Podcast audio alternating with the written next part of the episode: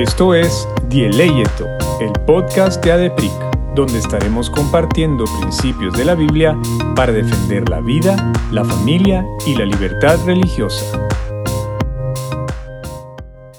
Hola, buenos días a todos y bienvenidos al episodio número 5 de Dieleyeto. El día de hoy vamos a hablar de un tema que está de moda, diría yo, Astrid. No sé tú qué pensás, pero yo creo que pensás igual que yo, ¿verdad? Está, es un tema álgido y es el y va a ser de feminidad versus, pusimos, eh, feminismo. Y bueno, ¿cómo estás? Te quería saludar, ya te había saludado, pero ¿cómo estás? Lo que pasa es que todos ustedes se pierden la antesala del episodio, donde aquí nos saludamos, nos platicamos de lejos, y nos preparamos con distanciamiento social. Pero sí, Mariam, a mí la verdad es que me gusta mucho el título porque creo que a veces no nos ponemos a analizar esa mm, contraposición que existe entre la feminidad bíblica y el feminismo. Y a veces incluso podríamos llegar a entender que pueden ser compatibles. Entonces, creo que eh, el hecho que nosotros estamos empezando desde ya a decir versus, quiere decir que están en contra, que se contraponen, por ejemplo. Y mm, a mí sí me da... Eh, nervios este tema. nostalgia. me da nervios porque, porque creo que estamos tan confundidos muchas veces eh, y nos lo presentan como una verdad y lo hemos creído. Entonces yo te diría que en lo personal soy una feminista en recuperación. gracias a Dios, eh, gracias al Señor que te la rescató. Verdad que sí, pero, pero yo te puedo decir de primera mano que el feminismo te engaña y que solo a través del Evangelio puedes descubrir la verdad de esa feminidad real. Así es. Buenísimo. Y para comenzar podemos hacer, quiero hacer un concepto corto de feminismo. Y quiero aclararles que de verdad hay demasiados recursos buenísimos para entender el feminismo desde una perspectiva histórica o incluso yo, yo estoy un poco tentada a hacerlo desde una perspectiva política, pero de teoría política. Pero hay muchísimos expositores que lo hacen súper bien y eh, son como Mamela Fiallo o Agustín Laje, que son expositores no cristianos, pero que de verdad dan un panorama real con la verdad, con datos históricos y conceptos que de verdad debemos entender como cristianos y sirven muchísimo para no solo verlo desde la perspectiva bíblica. Y desde la perspectiva bíblica, por supuesto, también les podemos recomendar eh, libros de Mary Cassian, que escribe también en Aviva Nuestros Corazones, eh, que es un ministerio que ya les hemos recomendado, que de hecho su objetivo principal es eh, enseñar a las mujeres a modelar esa feminidad bíblica. También Catherine Sherali de Núñez, que de hecho tiene una exposición genial en el en un congreso que se hace en República Dominicana que se llama Por su causa, creo que fue en el 2019, no sé si te recordás. Sí, 2019, María. En el 2019 y habla sobre la distorsión de la feminidad. También Nancy de Moss Golgemuth, también podemos hablar de César Vidal, que hablan mucho de este tema sobre el feminismo desde una, desde una perspectiva bíblica y que está también relacionado con el tema de ideología de género y con el tema de revolución sexual. Entonces, la idea de esto es que yo no voy a hacerles un recorrido histórico porque, o político porque nos llevaría más de la media hora que tratamos de cubrir acá. Entonces vamos a hacer un concepto relativamente corto, sencillo e imparcial, quisiera decir, y vamos a tratar de ver cuál es el feminismo em, que vemos ahora en Guatemala, algunos conceptos, algunos puntos clave y qué es lo que dice la Biblia, qué es lo que dice el Señor eh, sobre la feminidad y la verdadera feminidad bíblica que como mujeres debemos modelar. Entonces, para empezar, ¿qué entendemos como feminismo o, qué es lo que el feminismo lucha y busquen la RAE, que para mí es eh, un poco imparcial o más imparcial, y dice que es, es el principio de, de, igualdad de derechos de la mujer y el hombre o el movimiento que lucha por la realización efectiva en todos los órdenes del feminismo. Eso está un poco como extraño, pero podríamos decir entonces que el feminismo busca en teoría la igualdad de derechos. Como vemos, pues hay, y los invito a buscar un poco, hay varias olas del feminismo, que en principio la primera ola parecía ser o parece ser un poco más que busca igualdad ante la ley, cosas que, como decías al principio, quizás hay cosas en común que el feminismo dice que nosotros como cristianos creemos que es verdad. Por ejemplo, que los hombres y mujeres somos iguales, hechos, o sea, en derechos, por supuesto, eso no lo vamos a negar, es algo que compartimos. O que si hacemos un mismo trabajo debemos recibir la misma remuneración, eso cualquier cristiano te va a decir que es verdad porque está enraizado en el principio de imagen de Dios. Pero luego se empieza a distorsionar un poco en que, bueno, entonces podemos intercambiar roles, o como el feminismo de la segunda ola, que es el que ahora apareciera, o hasta unos dicen tercera y cuarta ola, es que ahora la mujer no necesita del hombre, o la mujer es mejor que el hombre, o es más que el hombre.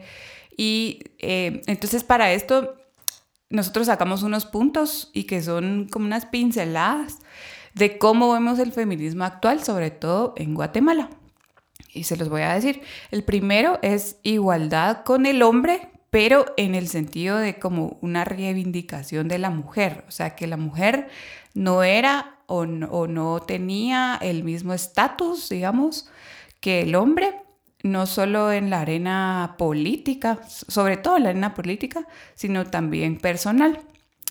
Eh, que el hombre eh, o el sistema patriarcal, sobre todo, es el enemigo. Y es donde vemos estas marchas que recientemente hubo una marcha del 8 de marzo que se celebra el Día Internacional de la Mujer, de muchas feministas que eh, destruyeron propiedad privada, destruyeron monumentos y, pues si uno ve eh, videos en Instagram o en, Twitter, uno puede ver que realmente no es una feminidad bíblica y siempre está en contra del, hombre, que es el enemigo, como decía, e incluso del Estado como autoridad, porque ese es el tercero que, que hemos visto que las feministas en este sentido ven al Estado como el opresor, el Estado el que discrimina a la mujer.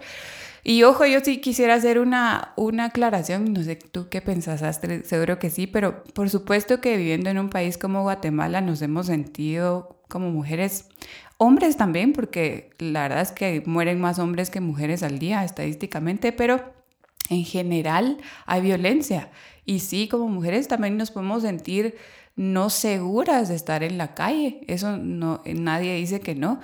Seguramente todos nosotros hemos tenido cercanía o si no nosotros mismos hemos sido víctimas de acoso, de yo personalmente eh, sé de muchas amigas y, familias em, que han sufrido secuestro, que han sufrido violencia sexual y es algo que nos duele como mujeres, pero también como hombres, seguramente, los padres y hermanos. Entonces, no estamos diciendo que no es que no exista, otra vez, no es que como iglesia o, como miembros eh, del cuerpo de Cristo creamos que eso no existe. Por supuesto que existe, quizás no es sistemático, pero sí existe eh, esa, esa violencia contra el ser humano y al final, ¿verdad? Creemos que es el, el pecado que está en nosotros, ¿verdad? No es algo más que simplemente ese pecado que, que cada uno muestra de diferente manera. Y el último punto era la desvalorización del matrimonio y de la maternidad.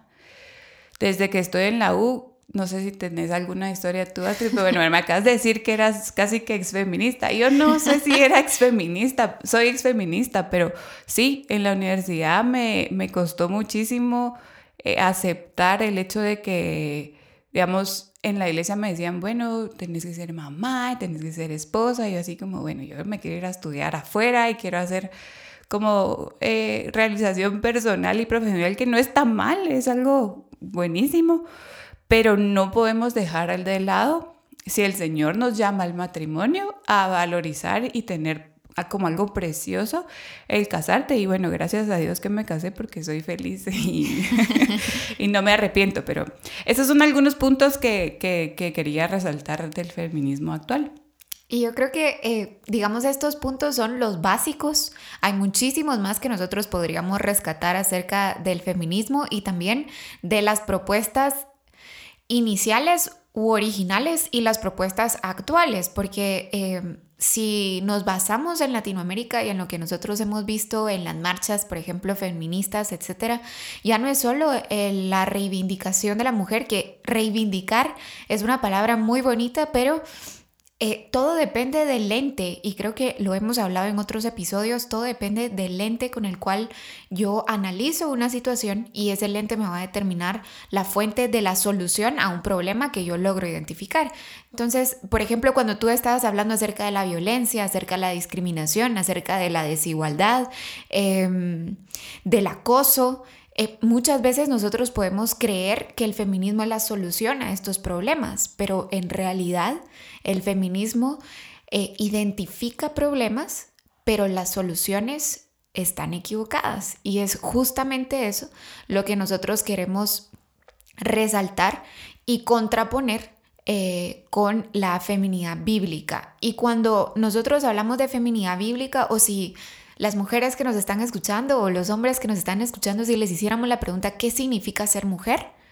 Creo que todos tendríamos una respuesta. quizás de cosas. Tal vez listas pueden ser características de lo que significa ser mujer, pero hay tantas fuentes que nos han dicho a nosotros qué es lo que significa ser mujer, que se nos ha olvidado ir a la fuente para poder entender qué es lo que significa ser mujer. Y justamente, como tú lo decías, Mariam, al principio, ser mujer significa ser creación divina de Dios a su imagen y a su semejanza y Él ha puesto en el manual, eh, es decir, en la Biblia, cuáles son nuestros roles, cuáles son nuestros propósitos, cuáles son las características de una mujer y muchas veces estas características no son compatibles con lo que el mundo nos dice que es, alcanzar el éxito. Y yo, ahora que, pues, Porque también ellos definen éxito. Exactamente, que soy mamá a tiempo completo y que el feminismo te dice, no, es que la mujer tiene que ser profesional y tiene que trabajar y tiene que estar, eh, no sé, alcanzando sus metas y, y si eso es lo que tú has decidido y lo que Dios te ha llamado a hacer, una empresaria exitosa, la CEO de, no sé, de cualquier lugar, o si te ha llamado a estar en tu casa, siendo mamá, siendo esposa y educando a las próximas generaciones, está bien, ¿verdad? el problema es que tu identidad, tu valor, tus características, tu feminidad no están definidas por lo que el feminismo dice que una mujer es o por lo que la cultura dice que una mujer es, sino por lo que la Biblia dice que una mujer es. Y eso es lo que vamos a tratar de analizar en los próximos minutos. Sí, entonces quizás me gustaría que habláramos un poquito qué te parece de qué no es feminidad, porque creo que hay muchos mitos o o cosas que creemos que son así porque así nos enseñaron o porque así nos dice la cultura, como bien decís tú, pero podríamos confundirlo con una feminidad bíblica, por así decirlo, y una feminidad que porque la cultura lo dice así. Entonces, algo que yo veo es, por ejemplo, el color, ¿verdad? Los colores. Bueno, las nenas solo usan rosado. Pero a mí me gusta porque yo tengo una hija y su cuarto es rosado. rosado con morado, pero porque es como, es lo que, mm, eh, como decimos, es como la cultura, pero, y el nene, el cuarto es azul, me imagino Santi tiene su cuarto azul, eh, o sus colores son verde, y, y es como, está bien, digamos, si nos gusta eso, pero puede ser que en la medida que nuestras nuestra hija, digamos, crece, le gusta el azul. Yo estoy vestida hoy de azul, blanco, negro, o sea, no tengo rosado, tengo solo morado, y que, porque son como estereotipos, ¿verdad? Cosas que se han visto así que no necesariamente quiere decir que es algo femenino o no. Y una vez más podríamos hacer la analogía del lente. Imagínate si nosotros nos ponemos a definir feminidad por los colores que están utilizando, ese lente no solo es tan, eh, no sé, es como que si estuviéramos utilizando la graduación incorrecta para poder ver una imagen clara de lo que significa feminidad.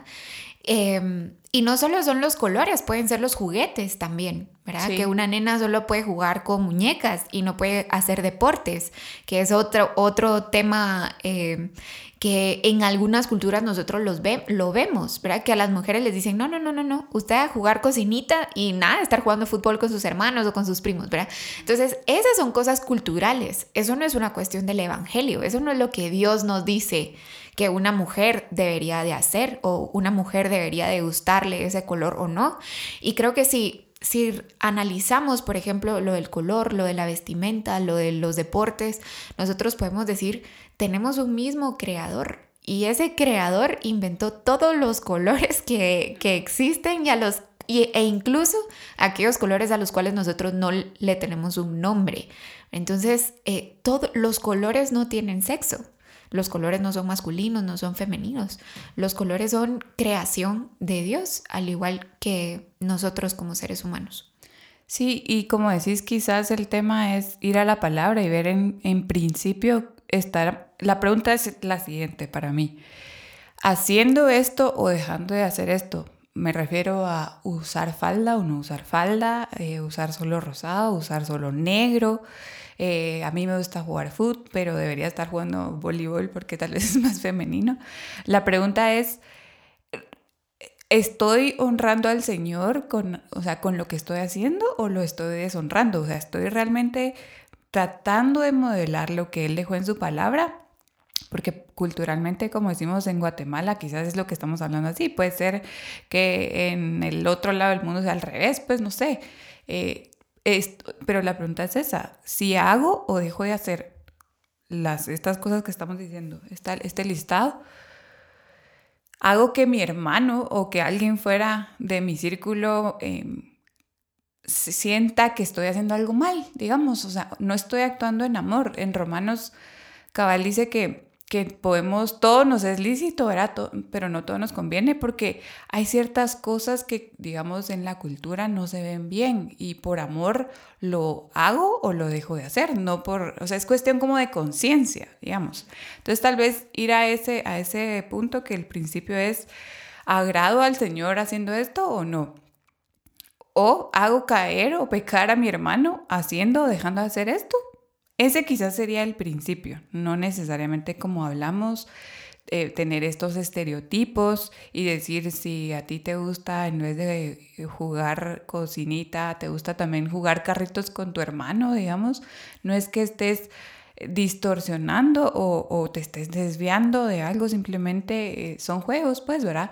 Obviamente nosotros como papás, y yo diría ahí tal vez es clave, o nuestros papás nos tienen que modelar eso, ¿verdad? O sea, en casa está papi, está mami y mami hace algunas cosas y papi hace otras cosas y mamá es la que, yo, yo, yo soy la que le enseño a, Aria a peinarse. Eduardo también la peina, por ejemplo, ¿verdad? Cuando a veces yo no puedo. Pero yo le voy a enseñar de plano a maquillarse, yo le voy a enseñar a peinarse y que ponete estos aretes y vale el fin de semana le compramos unos aretitos en, de, de jade porque se le había perdido uno, como juegan y todo, pero yo le dije, mira, papi, mami, te los compraron, pero yo se los puse, o sea, son como ciertas cosas que, que en casa modelan los papás. Y obviamente un niño le va a enseñar a un niñito a ser hombre, ¿verdad? A hacer y modelar esa hombría o esa feminidad bíblica. Entonces, si quieres pasemos a hablar un poquito como entonces qué dice la Biblia de, la, de qué es ser femenino o qué dice Dios sobre la feminidad. Y en este caso solo me gustaría resaltar que la importancia de poder encontrar la verdadera fuente de la feminidad como una verdad absoluta es eh, poder eliminar esa incertidumbre que te hace creer a ti que tienes el control de decir o de modelar tu identidad. Y me refiero a cómo hemos visto que justamente encasillar a niños y a niñas o a hombres y mujeres en, en estereotipos, porque ahí sí son estereotipos, cuando no encajan en ese estereotipo, ellos eh, tratan de encontrar su identidad en algo más. Y nosotros hemos visto cómo se eh, confunden. Se confunden, porque la cultura no tiene la verdad, mucho menos el feminismo, mucho menos el machismo, y no digamos toda esta eh, teoría de género que le dice actualmente a las personas que ellos pueden decidir según cómo se autoperciben, qué es lo que sienten, qué es lo que em, están percibiendo ellos como, como femenino y masculino. Y entonces, si nosotros permitimos que sea nuestro yo quien determine la feminidad, vamos a tener una conclusión equivocada. Y es ahí donde radica la importancia de, la Biblia y cómo define la Biblia la feminidad. Si nos vamos al principio, en Génesis, y nos vamos a, a esos a, ese origen y creo que los primeros tres capítulos nos dan a nosotros un ejemplo perfecto de lo que Dios creó para el hombre y para la mujer, pero es importante que nosotros como mujeres, y, y, este episodio vamos a hablarle más a las mujeres, aunque gracias a todos los hombres sabios que deciden escucharnos, pero eh, las mujeres estamos creadas a imagen y semejanza de Cristo, de Dios. Nosotros tenemos su imagen y su semejanza. Eso, solamente con eso, nosotros podemos encontrar nuestro valor, nuestra identidad y nuestra dignidad.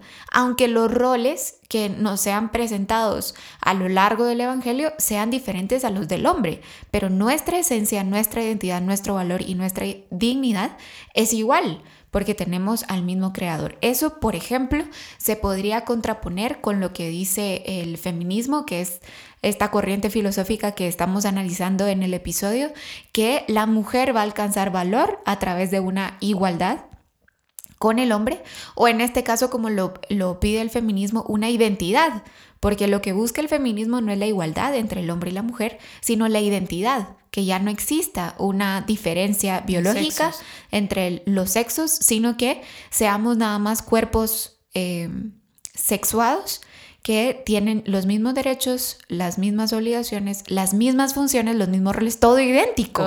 y nosotros somos iguales en dignidad, en derechos y en imagen y semejanza del mismo creador, más somos distintos y complementarios por el creador y por el diseño que el creador nos ha impreso. Un ejemplo de esto sería que la mujer está llamada a ser la ayuda idónea, está llamada a sujetarse a su marido. Y si no es, no es casada, está, está llamada a sujetarse a la autoridad de su padre, que es la cabeza del hogar, el sacerdote, que al mismo tiempo está sujeto a Cristo. Entonces, este tema de la sujeción, este tema de la ayuda idónea, a, muchas mujeres nos puede chocar, porque uno dice, ayuda me suena a inferior cuando realmente eso no es lo que la Biblia nos está diciendo. Sujetas significa sumisas, obedientes y no podemos decir absolutamente nada en contra del hombre. y así lo han interpretado muchísimas, eh, muchísimas veces y así es como nos, nos, lo han enseñado en algunos casos Incluso, dentro en la iglesia, ¿verdad? Incluso dentro de la iglesia y eso distorsiona la verdad del Evangelio y por eso es que es tan eh, liberador, creo yo. No necesitamos el feminismo ni para empoderarnos, ni para liberarnos de este, y lo pongo entre comillas, yugo patriarcal, sino necesitamos la verdad del Evangelio para que esa verdad nos haga libres y que podamos encontrar nuestra identidad. Solo, y si me, me permitís hacer una, un par de, de, puntos que se me venían a la mente al, al, escucharte y de verdad que estoy completamente de acuerdo. Eh, el pastor John Piper, recuerdo que, que, en un artículo que leí decía que la mujer, cuando, cuando vemos el matrimonio como esa unión, ese reflejo de esa unión de Cristo por su iglesia, con su iglesia, y reflejamos ese pacto, un matrimonio que está centrado en, el Señor y refleja eso es porque Cristo se sometió al Padre cuando vemos em, en, los evangelios, cuando Él eh, baja a la tierra, nace, vive una vida perfecta, muere en la cruz por, en sustitución de nosotros y, y propiciación de nuestros pecados, resucita y asciende, que ese es el evangelio. Cristo mismo, yo creo que es en Hebreos, dice que Él en obediencia y voluntariamente se sometió, y esa es la palabra que usa, se sometió al Padre a cumplir este plan de salvación y redención. Entonces John Piper decía, ¿cómo no una mujer que ve a su esposo que refleja a Cristo se va a someter con amor, porque no se va a someter a un líder tirano, a un líder autoritario? Bueno, eh, eh, sería complicado, ¿verdad? Eh, y, no, eh, la mujer lo que hace es someterse a un hombre que la ama, que lo que quiere es lo mejor para ella, ¿verdad? Que la respeta, que la valora y eso significa que mm, eh, va a ser respetada, valorada eh, y amada, que, va a reflejar esa imagen del Señor. Y la otra cosa que quería decirte es que recuerdo que en, un, que en el libro de Revolución Sexual que lo hemos recomendado, el pastor Miguel Núñez dice que la palabra, si no estoy mal, es, ser, es, es, justamente eso, ayuda. Eh, y eh, refleja cómo el Espíritu Santo es nuestro ayudador. Entonces hay una similitud ahí entre nosotras como mujeres que estamos casadas, somos ayuda idónea de nuestro esposo y eso nos, o sea, nos hace reflejar a una de la, de la persona de la Trinidad que es el Espíritu Santo. O sea, eso es más un, privilegio, ¿verdad? Que, que, sentir que somos de segunda categoría o como, o como no, no igualmente importantes, por decirlo así.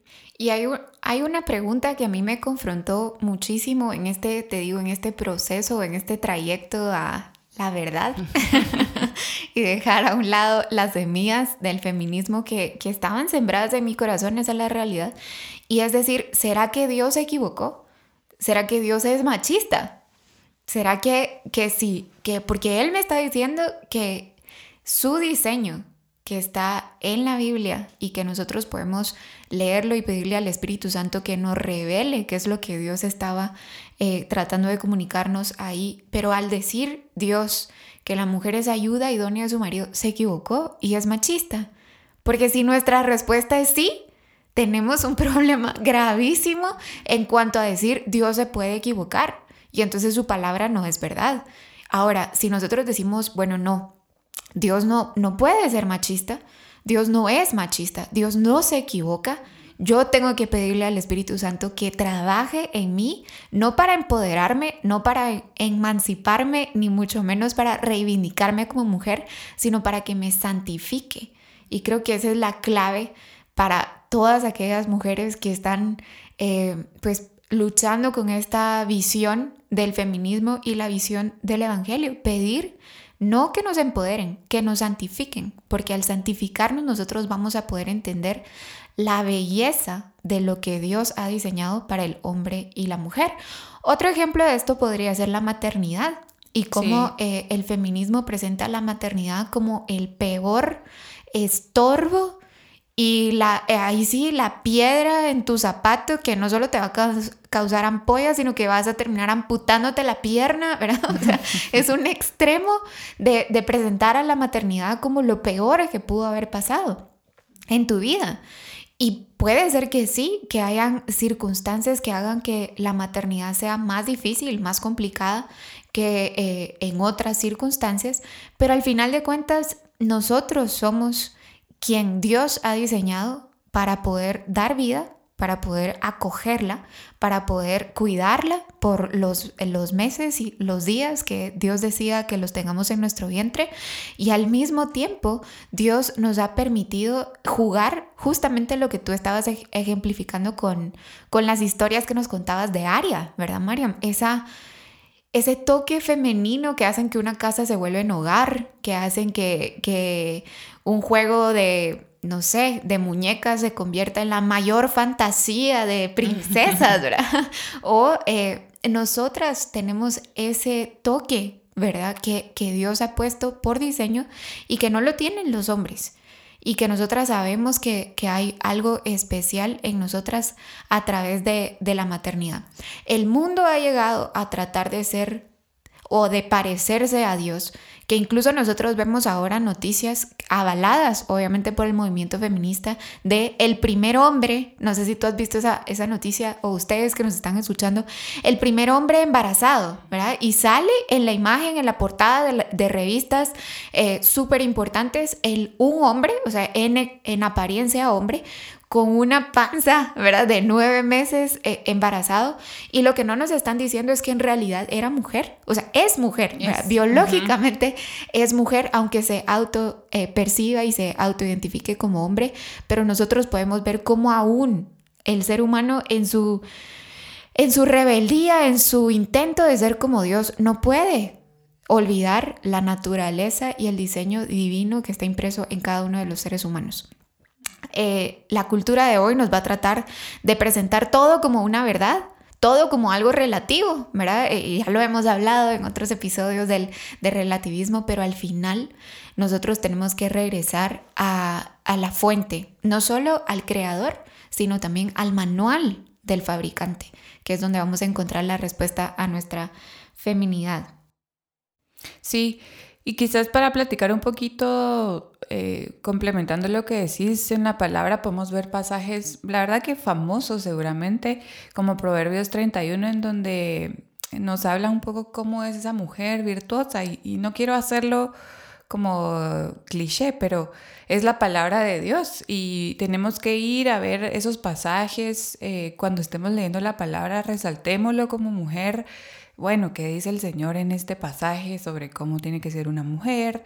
Eh, podemos ver también en 1 Timoteo 2 que también Pablo le habla a Timoteo sobre cómo eh, las mujeres eh, en ese momento pues debían vestirse, pero el principio es el no ser ostentosas y ser piadosas, sujetarse a sus maridos. Podemos también ver en Tito 2 cómo Pablo también habla eh, cómo tenemos que amar siempre a nuestros maridos y, estas figuras del matrimonio, estas figuras en Efesios 6 también que lo hemos hablado muchísimo acá.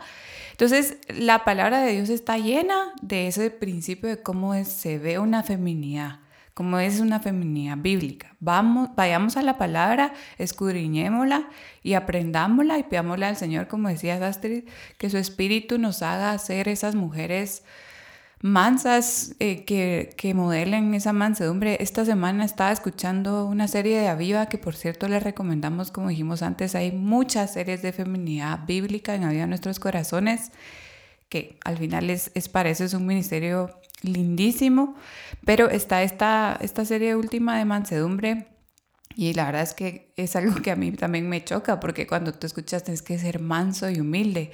Manso se te viene a la mente así como un burrito, pues, o algo así como adiestrado. O como decían, dicen popular, manso, pero no menso.